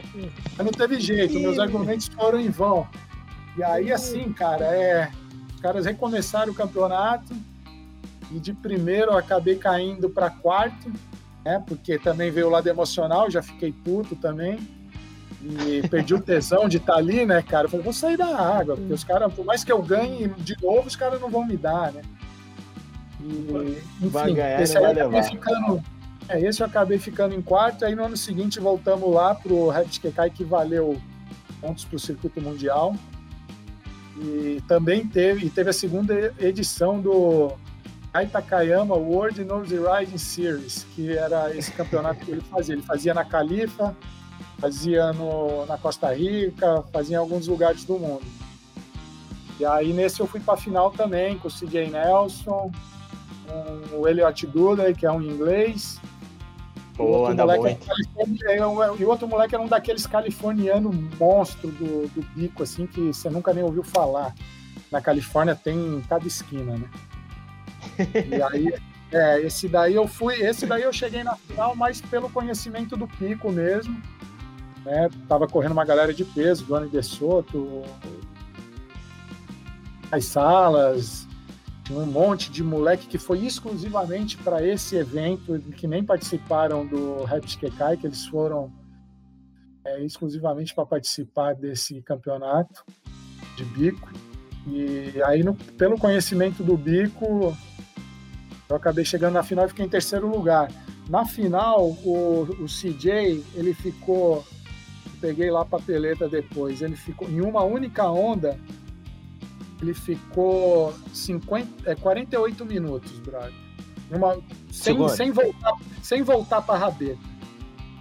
Ele ficou 48 praticamente segundos direto. Direto. No, direto Caralho. Bizarro, bizarro. Mas assim, não era, não era bico Caralho. com a perna era bico com a perna aberta, não, irmão. Era, ele ia pro hang ten, tempão no hang ten, aí ele puxava o pé um pouquinho para trás, aí ele jogava o hang ten, aí ele trazia o pé um pouquinho de nada para trás e ficou.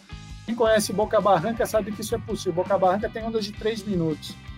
É isso que eu ia dizer, porque aqui a gente é difícil a gente ter uma onda de um minuto, né? Imagina conseguir ficar é, no bico a onda inteira.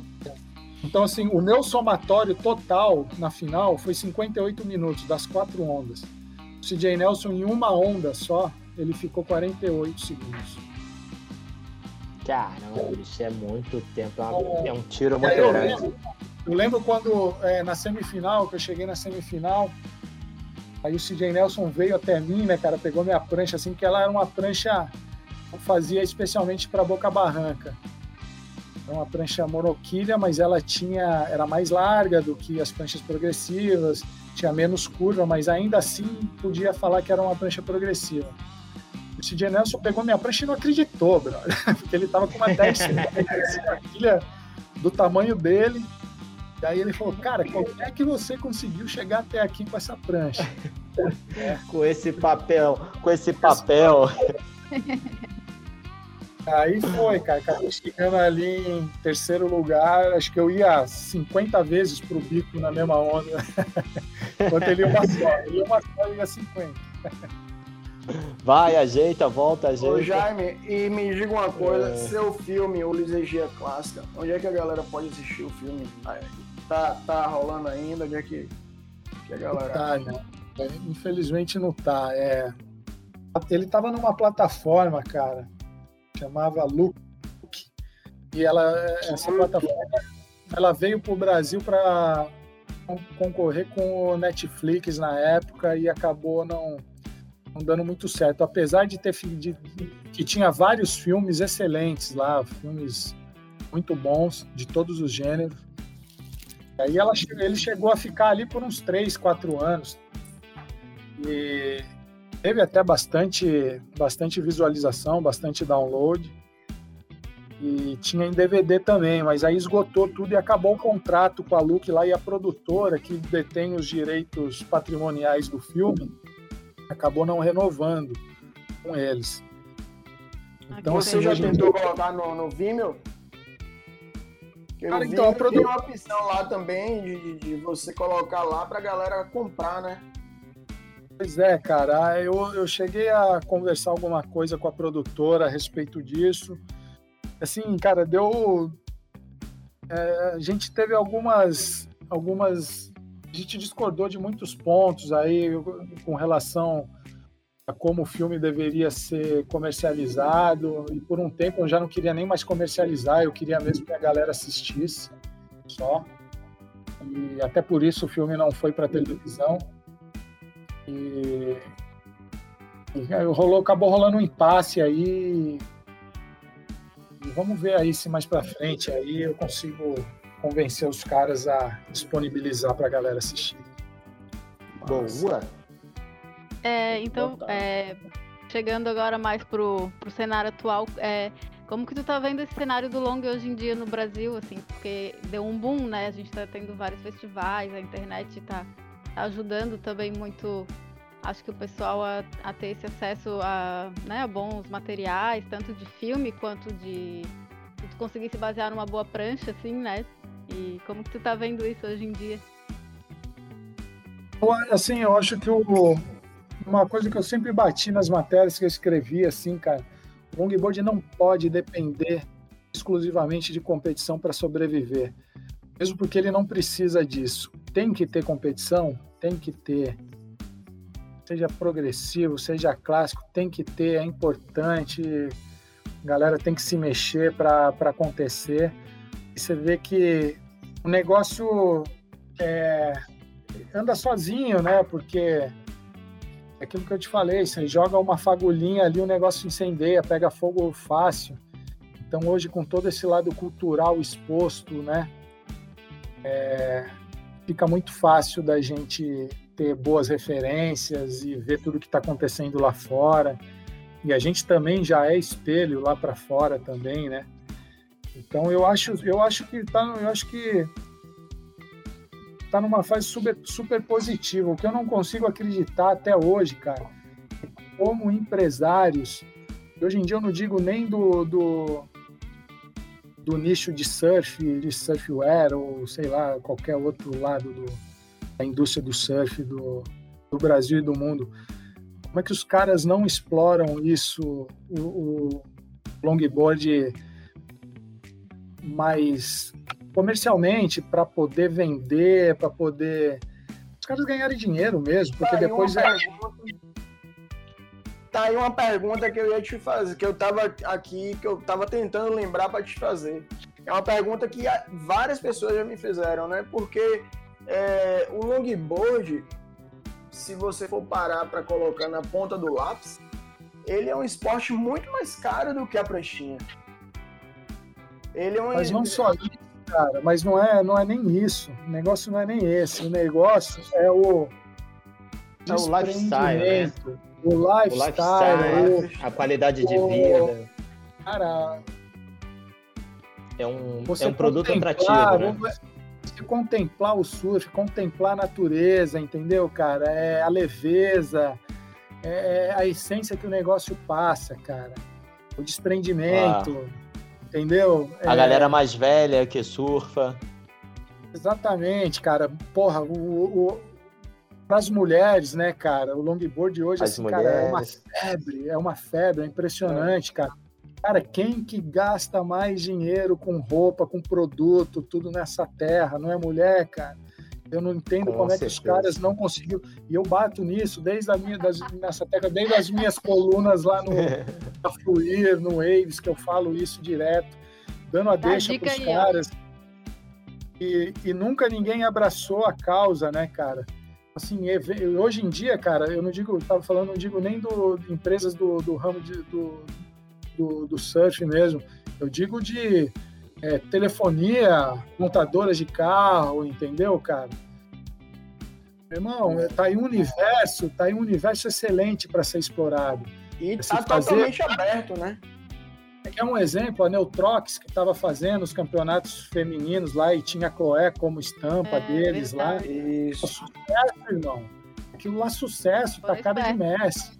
Teve uma vez que eu fui lá na Alarmar fechar um negócio com o Felipe lá na, na, pro Longboard Experience lá. Pô, tava tendo um meeting da Neutrox lá, irmão. Você é louco, cara. Eu vi, eu peguei, pesquei algumas conversas assim tinha um amigo meu que trabalhava na produção ali, um amigo meu do Guarujá, que eu vi que ele estava trabalhando lá. Ele falou, Jaime, você não tem noção como esse, esse campo é fértil. É. Entendeu? Só que assim, ele estava falando também que ele não, ele não era o chefão da empresa lá que ele trabalhava, mas ele é, tentando, ele falou que ele tenta levar o tempo inteiro isso lá para os caras lá, e eu não sei por que, que tem essa barreira, cara. Então eu acho assim que longboard, cara, ele não tem que esperar é, acontecer campeonato, não precisa. Acho que é, é, esses negócios que eu fico vendo aí, galera se reúne e faz uma clínica ali na Riviera, uma clínica ali em Ubatuba. É, a, a, tem a menina aí de Santos, a Isa Panza, que faz o Prancha Oca. É, cara, tem, meu, tem tanta coisa. Tem o você aí, tem o Peterson fez tem aí o, o, Tem o Jaime Wilds, que faz o. O Jaime Wilds, é, que eu... faz o Longboard Experience. É... Onde é que é o próximo? Cara, assim, o, o Longboard Experience, irmão, tem uma coisa que ninguém ficava até muito revoltado, assim, porque falava, cara, que era caro, é, cara, para participar e tal. Só que aquilo, irmão, eu tinha custo, para trazer um fio raso, uma Chloé Calmon, e por eu ter sido atleta, por eu ter sido surfista e por muitas vezes não ter sido valorizado, eu tinha que pagar bem esses caras para estar no meu evento. É, Deu é aquela que... coisa, quem fala que é caro, irmão, é porque não sabe o quanto custa. Exatamente. Agora sim, e assim, eu é, abro o jogo aqui e todo mundo sempre soube disso. É, o Longboard Experience ele era um grande negócio também, entendeu, cara? Eu precisava sobreviver como surfista aposentado das competições, entendeu? Porque a minha vida inteira foi toda voltada ao surf. Então a minha ideia era virar um empresário no ramo de evento, de clínicas e de outras coisas. Eu tinha um Instagram que vendia prancha usada, algumas por encomenda também. Então precisava sobreviver, cara. Então eu fiz ele voltado com o lado de é, festival, com música, com o lado cultural todo, cinema, é, free surf, tanto que eu nunca botei competição, mas eu também botei conteúdo para a galera se graduar no negócio. Eu trouxe as maiores referências do surf brasileiro e estava trabalhando até, o nego nem sabe disso. Trabalhei muito para trazer Joe Turda, para trazer Boyang, para trazer o Steven Zoy, que na época era o campeão mundial. A gente ia trazer atrações internacionais também. Os caras iam dar palestra ali. Quanto custa Cara, isso? Boyang é monstro, hein, bicho? Boyang. Porque, porque os caras viam aquele monte de apoiador ali. Os caras achavam que cada um cara daquele que era tudo indústria de base, irmão. Caras que não tem condição de dar muito. Os caras achavam que o Sérgio da linha de Vance achava que, que, que, o Sérgio me dava 10 mil reais, que a Fox me dava 15 mil reais o Sibert me dava 30 mil reais, não era assim, né, irmão? Os caras eram indústria de base. Os caras, eu vou te falar que os caras ainda davam muito, mas os caras davam o quê? Os caras davam, cara, uma quantia é, muito razoável em dinheiro, só que o que eles fortaleciam mesmo era com, com produtos de indústria de base, com material, com prancha para ser sorteado. A gente sorteava a passagem o exterior, sorteava prancha de madeira, fish, longboard. Quanto custa um longboard do Sibert, irmão? Sorteava as pranchas é. do Serginho da New Advance, que, porra, o shape do Neco, do Marcelo, as pranchas do Thiago Mariano. Então, assim, irmão, o neguinho lá pagava 340 pau, mas saía de lá graduado em longboard, uma vivência profunda na cultura do negócio saía de lá com prêmios incríveis, né, cara? Então, assim, no final da história, 340 reais. Né, é irmão? justo. Cara, você não tem, né? você não tem vontade assim, de fazer mais? Eu tenho, é. cara, só que eu tenho vontade de fazer com um patrocinador forte para que eu possa fazer um festival aberto. E aí sim, lógico, eu não vou conseguir botar mil pessoas dentro de uma sala de palestra. Mas aí vende ali um ingressozinho ali numa quantia simbólica, né? E aí quem comprar primeiro comprou vai entrar para ver determinada palestra, para o cara poder escolher as palestras que ele quer ir, mas fazer um evento com um patrocinador que banque o evento inteiro, é, e que aí eu possa fazer um festival para a gente fazer um Woodstock do surf, entendeu? Com aí, música. Você tem ideia, cara. Só que assim, aí veio pandemia, veio tudo, e é difícil você conseguir investidor, né, cara? E é, eu acho que com essa pandemia aí, eu não sei se, se não é a momento, gente vai. Né? Não, não, e a gente vai demorar um pouquinho aí para poder retomar essas, essas, esses eventos assim maiores grandes e projetos. tal, grandes projetos, é. É, grandes apoios. Vai demorar, vai demorar. Vai demorar. E temos outros, outros projetos futuros aí já? Não, Monique, na verdade não. Eu tô Cara, eu tirei mesmo um período sabático mesmo, assim, para mim mesmo, para dar um, uma atenção para mim mesmo. Estou é, trabalhando com coisas fora, fora do surf. Estava precisando me estruturar, porque, na verdade, teve até um período que eu cheguei a ganhar dinheiro com surf, mas é, era, era novo, tudo que eu ganhava eu gastava com viagem. Não consegui fazer o pé de meia, estava precisando comprar minha casa, estava precisando estruturar minha vida e então eu é, resolvi dar um tempo de, de trabalho, porque assim, o que eu estou querendo dizer, eu até falei isso no, na live que eu gravei com o Rafael lá da, do Clube Longboard 013 lá. É, o surf não vai te dar dinheiro, o longboard não vai te dar dinheiro. Você só vai ganhar dinheiro com surf se você tiver no WT e se você for cavalo de chegada estiver disputando o título mundial. Perfeito. Do contrário, você não vai ganhar dinheiro. Então, assim, eu tô com 40 para fazer 46 anos daqui uns dias. E, cara, eu não tinha minha casa até hoje, eu precisava estruturar minha vida, entendeu? Então, eu tirei esse período para poder trabalhar com outras coisas e, e estruturar, estruturar aqui, montar um alicerce, e aí sim, um pouquinho mais para frente, poder voltar a brincar aí com surf até comentei com um amigo meu esses tempos aí, eu não quero mais tirar mais nada do surf. Eu quero dar, né? Então assim, na isso que eu falei que quando eu for fazer um evento, eu só vou fazer se se for com um patrocinador forte para bancar todos os custos do evento e, e, poder reunir lá, sei lá, 500 mil, 2 mil pessoas e o seu evento aí foi, foi muito inspirador, né? acredito que inspirou muita gente. E inclusive me inspirou também. Né? Eu fiz o Rider Festival aqui, foi na unha mesmo. Né? Não tive patrocínio, não tive, não tive grana. Foi um evento que eu não gastei um real. Agora também eh, eu tive alguns apoios legais, né? Tive prancha, sorteio prancha, foi bem legal e conseguir botar aí é, 110 pessoas no evento, vindo gente de vários lugares do Brasil, né? E foi bem bacana. Uma pena que você não veio, mas se, de, se Deus quiser, na segunda edição aí, você, Bulhões, Monique, as, as Moniques. Com certeza. Estarão, estaremos aqui. Estaremos aí, estaremos aí. Cara, a gente já está indo para o final então, né? Isso aí. Eu quero fazer minha última pergunta, então já tem quase duas horas Lança de gravação aí. aí. É... Ô Jaime, qual que você acha aí que é o futuro aí do esporte? Para onde que a gente está caminhando? Tem alguma ideia?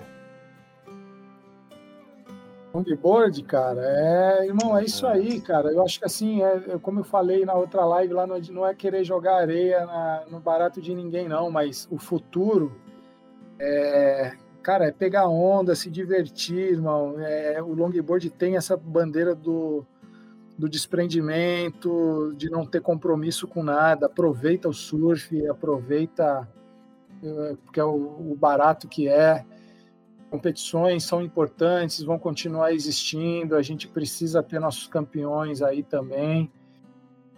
E, então, assim, mas eu digo para a galera assim, não se apegar muito, né? O, porra, eu vejo que tem uma galera da minha geração que sofre muito com isso e tal.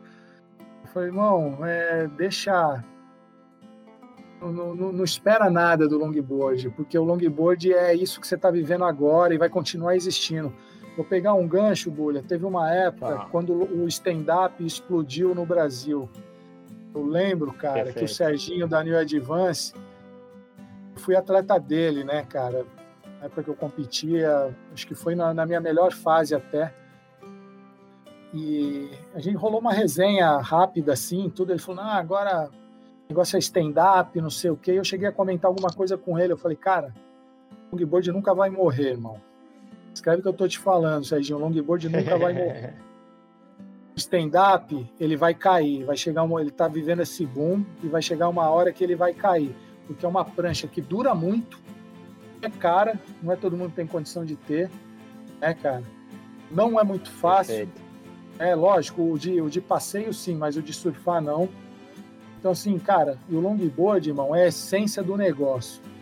O negócio nunca vai morrer que, que aconteceu? O que, que a New Advance virou hoje? Referência do quê? Longboard. Do longboard.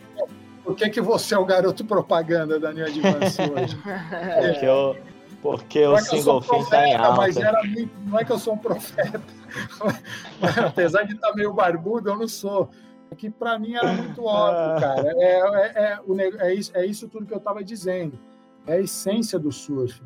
É, então, assim, qual que é o futuro do longboard? futuro do longboard é isso, cara. Vai continuar sendo desprendimento, vai continuar sendo a diversão, vai continuar sendo desapego, vai continuar sempre em alta. Ó, passa uma imagem muito boa, né, cara? O cara deslizando no longboard com qualquer idade. Passa agora, uma imagem muito boa. agora sim, se a tua pergunta for em relação ao moleque que está começando a competir, como o Theo Cabeleira, tudo aquilo que eu falei naquela live, moleque, tudo. Pô, eu vi a live dele ontem, ou antes de ontem, que ele estava com o Ian e com o Henry. Eu fiquei impressionado com a maturidade do Theo. Não conheço o Theo direito pessoalmente, assim, de parar, trocar ideia, lógico, já vi, já conversei um pouquinho, mas fiquei impressionado com a maturidade do moleque. Eu não sabia que ele já está estudando publicidade e tal.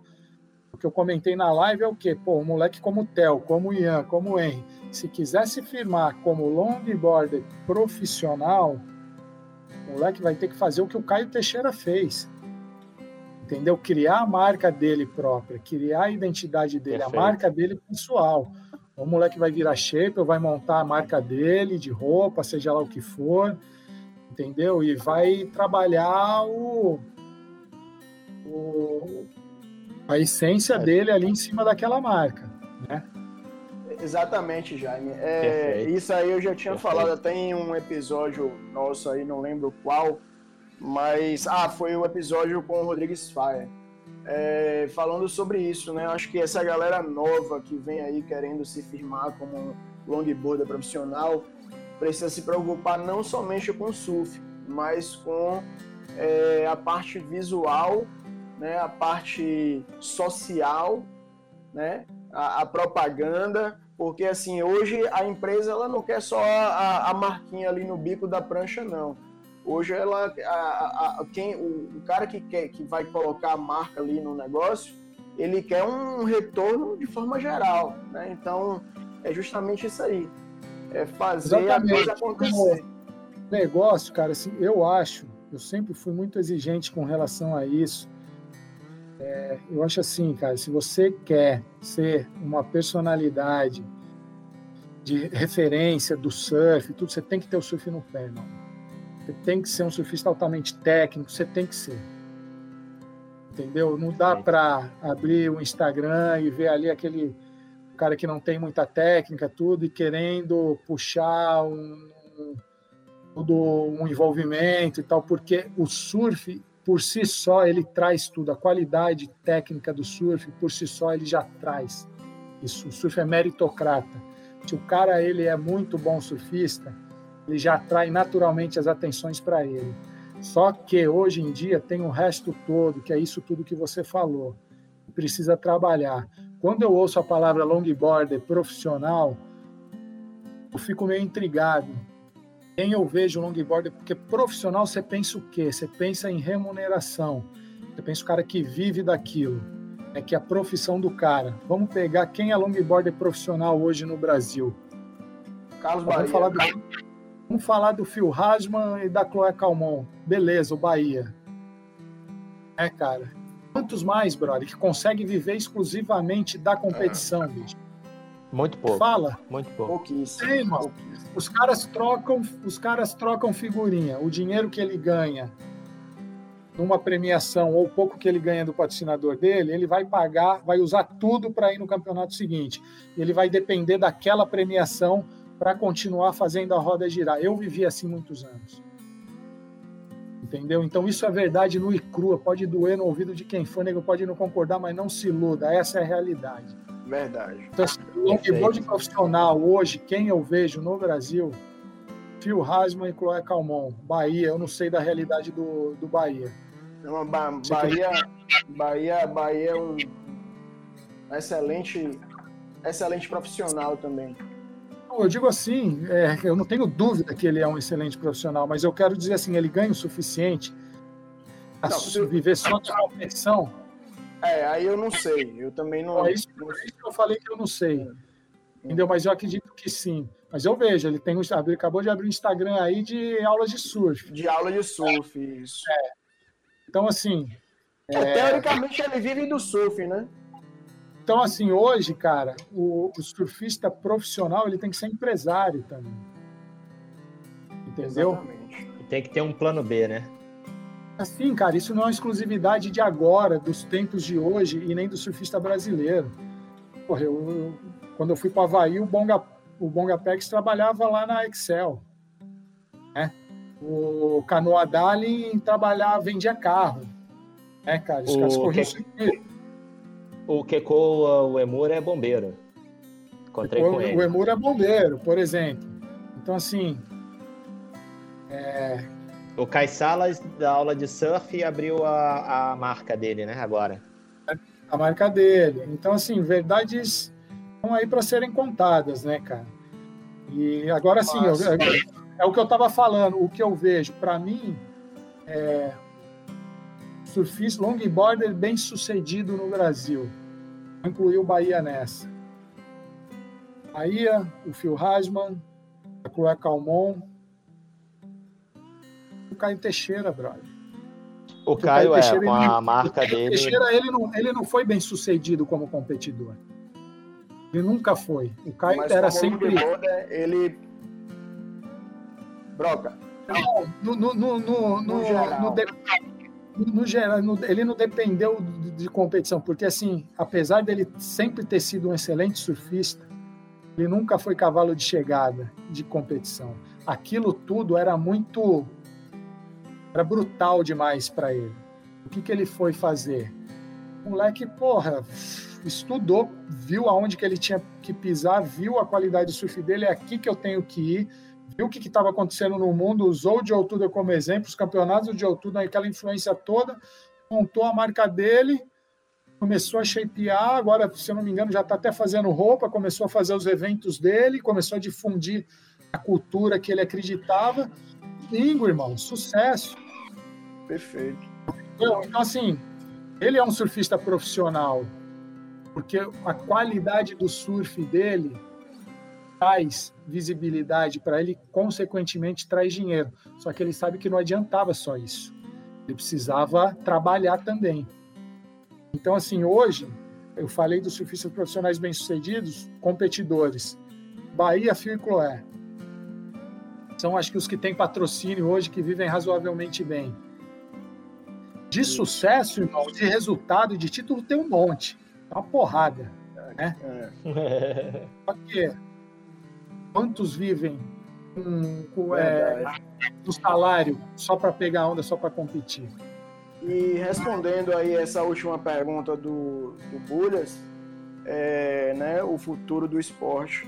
Eu, eu acredito que, né, só para a gente já ir finalizando, eu acredito que, é, como você falou, né, o campeonato em si para longboard é uma coisa que não é muito forte.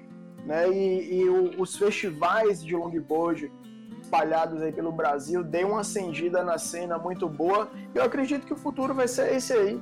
É festival de longboard para poder a galera respirar, né? O, o lifestyle do longboard, curtir família e tal. E eu, eu acho que o futuro vai ser isso aí. Uh, tomara que a gente possa. Tomara que a gente possa se aglomerar em breve. Tô com saudade dos eventos. Também.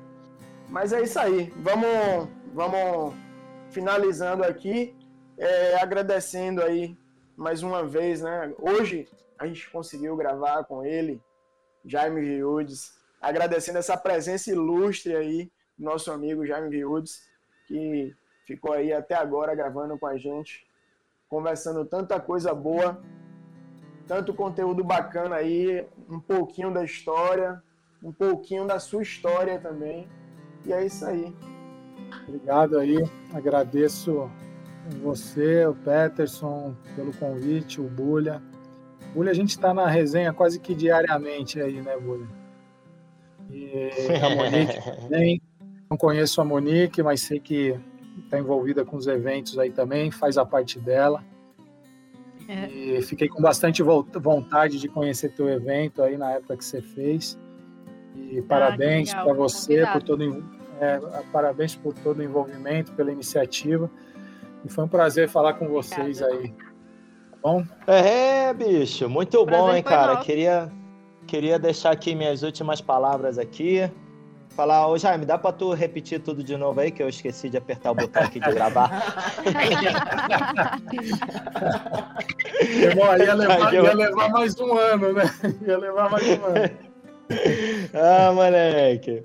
Viu? Valeu, eu espero, que, eu espero que essa não seja é, é, nosso único episódio. Vamos ver se daqui acho... para frente a gente grava outros episódios, falar sobre outros assuntos que a gente eu sabe. Acho que dá né? para fazer uma... mais uns dois ou três aí para ele contar dá, mais mentira sim, aí. Tem, tem. É muita bagagem. muita, é bagagem muita bagagem aí. A gente falar sobre campeonato, técnica, enfim. Espero que a gente possa Ó, gravar novos episódios em breve aí. A gente Como tem sim, que fazer cara? o com o Jaime quando rolar a etapa do, do Mundial do Brasileiro pra gente comentar as etapas. Porra, aí Botar sim, o Jaime na fechou. fogueira. Ah, é legal, isso é bem legal. Boa. Isso é bem legal. A gente comentar os eventos. Deixa voltar o circuito mundial é que a gente todo mundo assiste, depois a gente senta aqui para comentar. Porra, aí sim. Fechado, Jaime? Fechado, fechado. Vamos Pronto, fazer. Vamos... Então, tá combinado. Deixa voltar aí que a gente vai fazer esse bate-papo legal. Então é isso, galera.